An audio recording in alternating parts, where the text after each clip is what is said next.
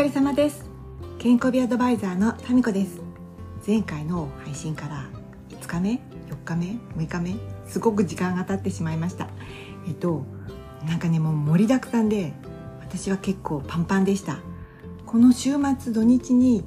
ジャズダンスのえっと、いつも行ってるスタジオの発表会があってそれに向けてナンバーを踊ったんですけれど、うん、金曜日に小屋入りして土曜日ゲネと本番日曜日本番2本っていう感じだったかな。もちろんねたくさん出てる人とかもいっぱいいて私なんて全然なんか駆け出しの端っこの方なんですけどでもなんかねあのなんて言うんだろう。ただレッスンを受けるだけと違ってリハーサル何度もこなして多分そのリハーサルっていうのはスポーツクラブのスタジオプログラムではないフォーメーションをねあの変えるとかでしかも1曲が3分から5分とか長めだったりするので結構いろいろ覚えなきゃならないとかタイミングとかあと人に見ていただくのでユニゾンって言ってね全員で同じ振り踊る時には手の角度とか顔の向きとかも揃えたりとかすると8人とかね10人とか12人20人とかで踊る時は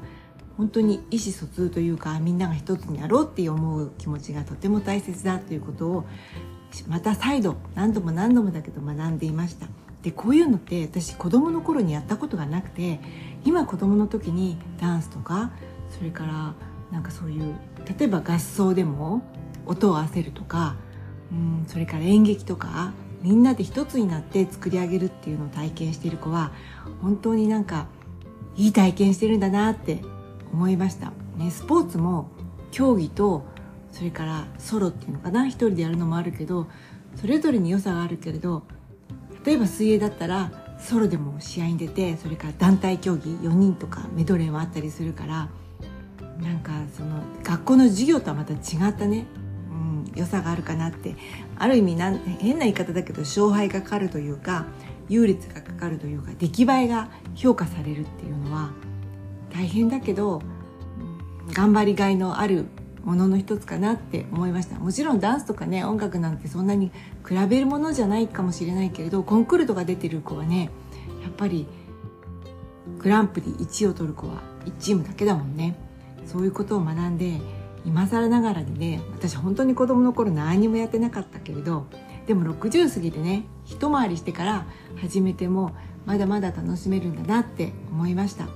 でコロナ禍の前とかコロナ禍以降もたまにぼつぼつそういうダンスのね本番とか映像作品出させてもらったんですけれど今回は、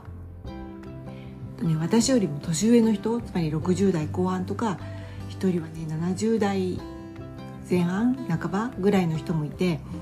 そのすごくね高齢化社会をさらに実感しました。でもちろんあの若い頃からやっていたとかいう人はある意味ね体も鍛えてるし鍛えられている子供の頃にそれから経験も積んでいるからある程度スキルもあったりとかして私なんかより全然素敵な60代後半70代前半の人々なんですけれどそれでもねそういう人を見ると年齢を言い訳にしちゃいけないなって思うのと同時にうん12歳年上の人を見て思うことはねきっと私よりも12歳若い人から見て私もそう見えるところあるんだなって思ったりとかこの全く同じ人数同じ人数じゃない同じ年代？その例えば還暦前後だけじゃなくてもう10歳年上とか10歳年下とか、まあ、もちろん今回は、えーと、小学生もいたりとかしたのでね。そういう子から見て私はどう見えるんだろうっていうこともちょっと考えたりしました。それでもこうやって経験を積んでそれで何て言うんだろう。それで私はすごくなんか蓄積したけどそのことをね他の人にお伝えすることはっていうか他の人もねやってみるといいよとしか言えないかな。なんかとても小さなことでもいいけどやっぱり人間は集団だから例えば町内会でもいいし子ども会の役割でもいいしそれからボランティア活動でもいいし職場でもいいんだけれどなんかその価値観は違うかもしれないなみたいな人ねと知り合ったりとかして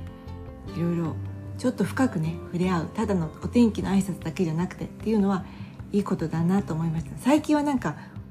オンラインの読書会みたいなそういうところであの仲間を作ったりとかすることもあるって聞いたのでそういうのもねあの家から出られないとかね例えば介護とかで遠くに行けないっていう方も